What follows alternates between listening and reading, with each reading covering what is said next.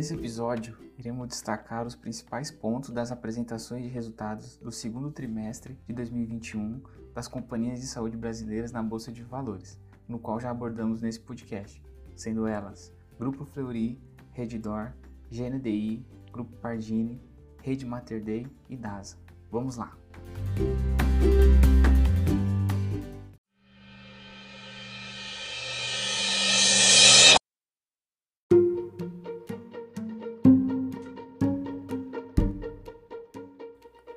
Dia 30 do 7, o Grupo Fleury apresentou seus resultados. A empresa quer ser reconhecida como uma empresa de saúde, não mais só como uma empresa de medicina diagnóstica.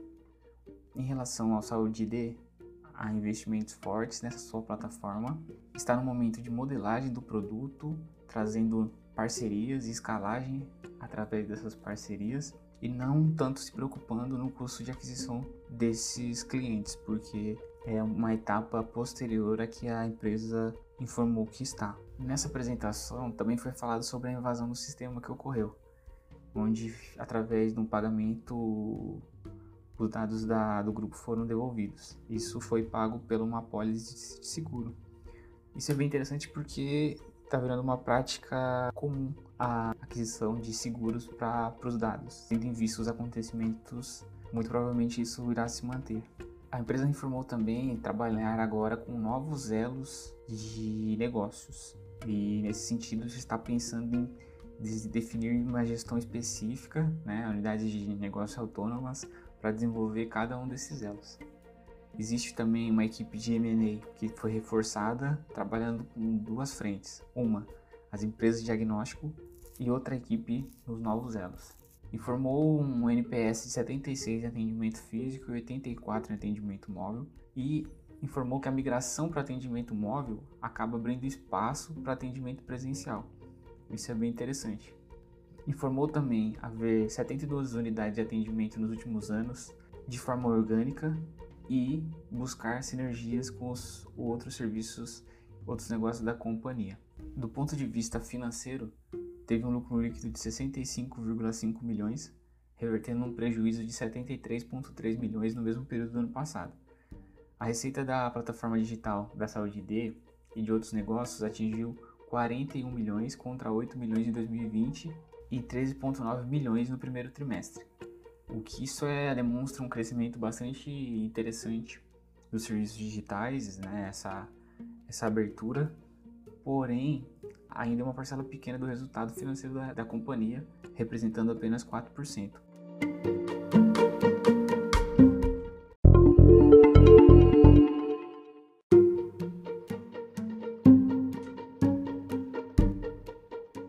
A Redditor foi um dos destaques entre os resultados. Demonstrou que seus leitos operacionais chegaram a 8,8 mil. O ticket médio cresceu 8% em relação ao ano anterior, Outro destaque foi o desempenho do segmento oncologia, que ficou 23% maior no comparativo com o mesmo período em 2021, mais 4% abaixo das estimativas que os analistas de mercado realizaram. A rede possui 58 hospitais.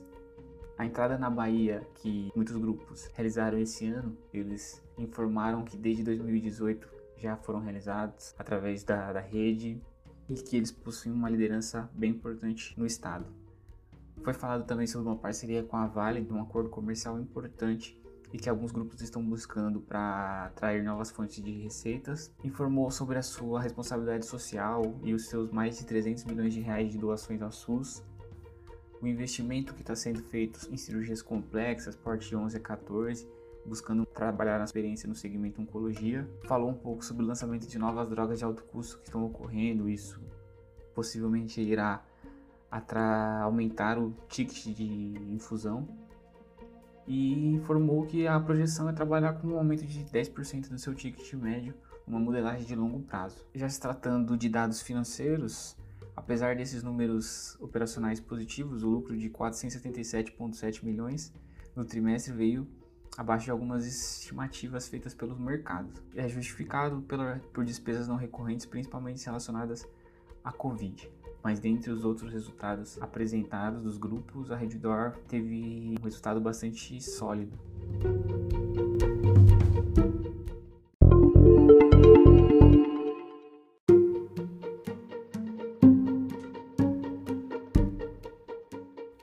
O grupo GNDI realizou a apresentação dos resultados no dia 11 de agosto e seus destaques são a integração rápida das aquisições, M&As que a companhia está fazendo, apresentou uma sinistralidade do segundo trimestre, historicamente maior que o primeiro trimestre devido a principais doenças respiratórias de inverno e cirurgias eletivas, um credenciamento importante com a Prefeitura de Belo Horizonte.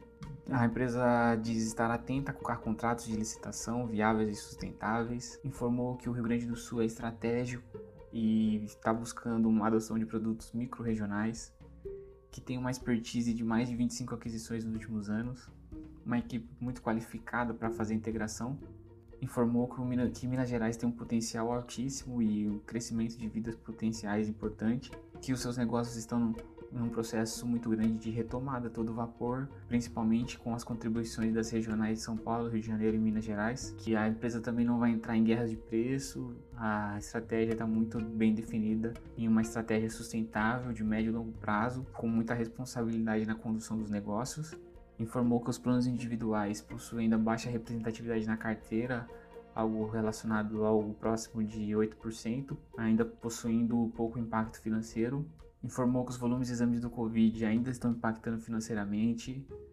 Com bastante sinceridade, disse que o resultado não era tão bom, porém poderia ser pior e que a expectativa é que os próximos resultados sejam melhores. Já do ponto de vista financeiro, estão todos otimistas com o mercado está muito otimista com a perspectiva de sinergia com a fusão da App Vida.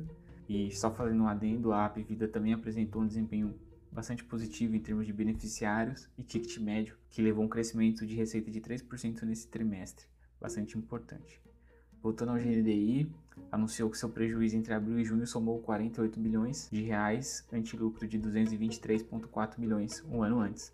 Em termos ajustados, a companhia passou de lucro de 303,9 milhões para prejuízo de 9,9 milhões.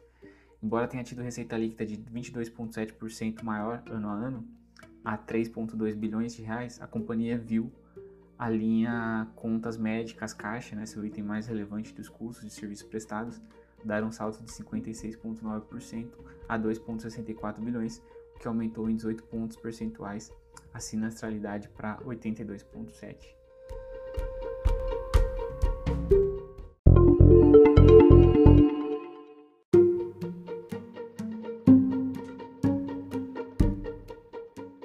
Agora um pouco da Rede Mater Day, dia 13 do 8 teve a sua reunião de apresentação dos resultados. Teve uma média de 646 leitos operacionais versus 624 no primeiro trimestre, implicando em 60% da capacidade operacional. E lembrando que a capacidade total existente da companhia chega a 1.081 leitos. Apresentou taxa de ocupação de 74,7%, que foi maior do que o ano anterior do trimestre. Também teve um aumento no kit médio de 4%. Aquisição do Grupo Porto Dias, né, da região norte, parceria com Sul América, obras aceleradas da unidade de Salvador, investimento em equipamento e atendimento também se destacam. A rede também firmou a parceria com a operadora Sul América para a expansão do produto Sul América direto na região metropolitana de Belo Horizonte, permitindo que a Mater Dei ofereça 95% dos serviços e procedimentos cobertos no plano de baixa alta complexidade. Do aspecto financeiro, lucro líquido de 53 milhões no segundo trimestre de 2021, aumento de 722% em relação ao mesmo período de 2020. A margem líquida atingiu 19,8%, crescimento de 15 pontos percentuais na comparação com o ano anterior.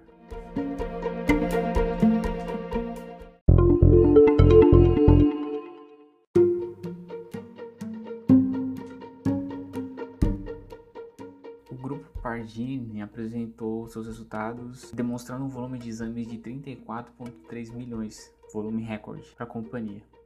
Na verdade, todas as métricas foram recordes, comparando com esse período dos anos anteriores, inclusive anos pré-pandemia, como o ano de 2019. Isso vai muito além dos exames Covid, já que no segundo trimestre houve queda no volume de testes para diagnóstico de coronavírus. Em paralelo, uma recuperação expressiva foi observada nos demais exames de análise clínicas Destaque para o exame de toxicológico, que representa a receita bruta de 53,3 milhões no trimestre, um aumento de 108% em relação à média dos últimos 10 trimestres de todo o período pós-aquisição. Em junho, a rede de laboratórios ultrapassou a marca de 2 milhões de exames produzidos, marcando um novo recorde mensal. Em relação ao segundo trimestre de 2019, foi um período pré-pandemia, foi observado um incremento da receita bruta em 36% e sem os exames de Covid-19. O crescimento foi de 7%. Vale destacar o crescimento nos atendimentos em domicílio, com uma elevação de 17% no número de pacientes atendidos em relação ao segundo trimestre de 2020. A companhia ainda adiantou que nos próximos meses haverá uma, a inauguração de duas unidades da marca em São Paulo, sendo uma em Moema, já em construção, e uma outra na região metropolitana de São Paulo.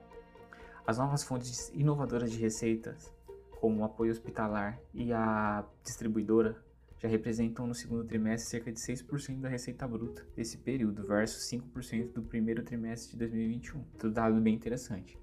Já em relação ao M&A, a companhia anunciou a aquisição do laboratório Paulo C. Azevedo, que é líder no mercado de medicina diagnóstica no estado do Pará, e ainda do APC, que é o Laboratório de Anatomia Patológica, referência nacional em exames específicos de oncologia. Ainda sobre alguns aspectos financeiros, a receita bruta no segundo trimestre de 2021 atingiu o recorde histórico de 561 milhões, o valor superou a expectativa em duplo dígito percentual. Os exames Covid apresentaram receita de 110 milhões no trimestre, uma redução na participação da receita, atualmente 20% versus 27% no primeiro trimestre de 21.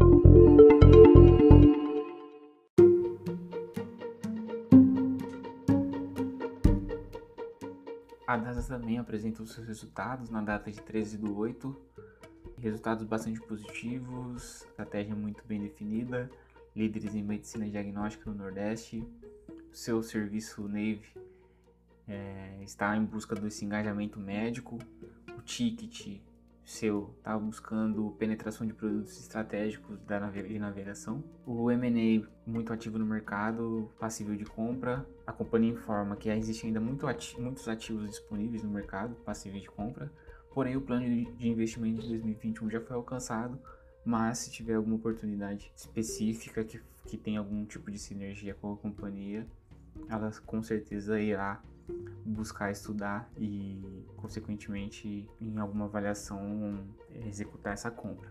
A parte financeira registrou lucro líquido de 451,3 milhões no segundo trimestre de 2021, revertendo prejuízo de igual período de 2020. As despesas administrativas subiram 40,4% no trimestre, somando 308,7 milhões.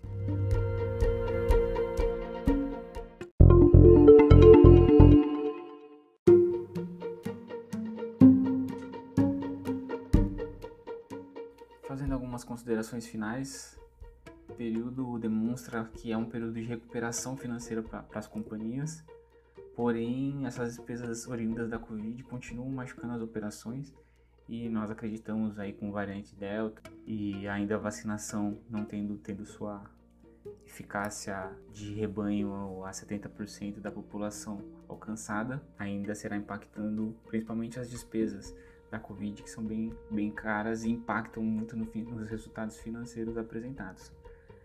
Há uma tendência muito forte desse retorno gradual dos comportamentos por parte dos clientes, né, desse comportamento pré-pandemia, que inclui essa pressão pelo retorno dos procedimentos médicos de rotina e eletivos que ocorram simultaneamente aos custos associados ao tratamento da pandemia do Covid.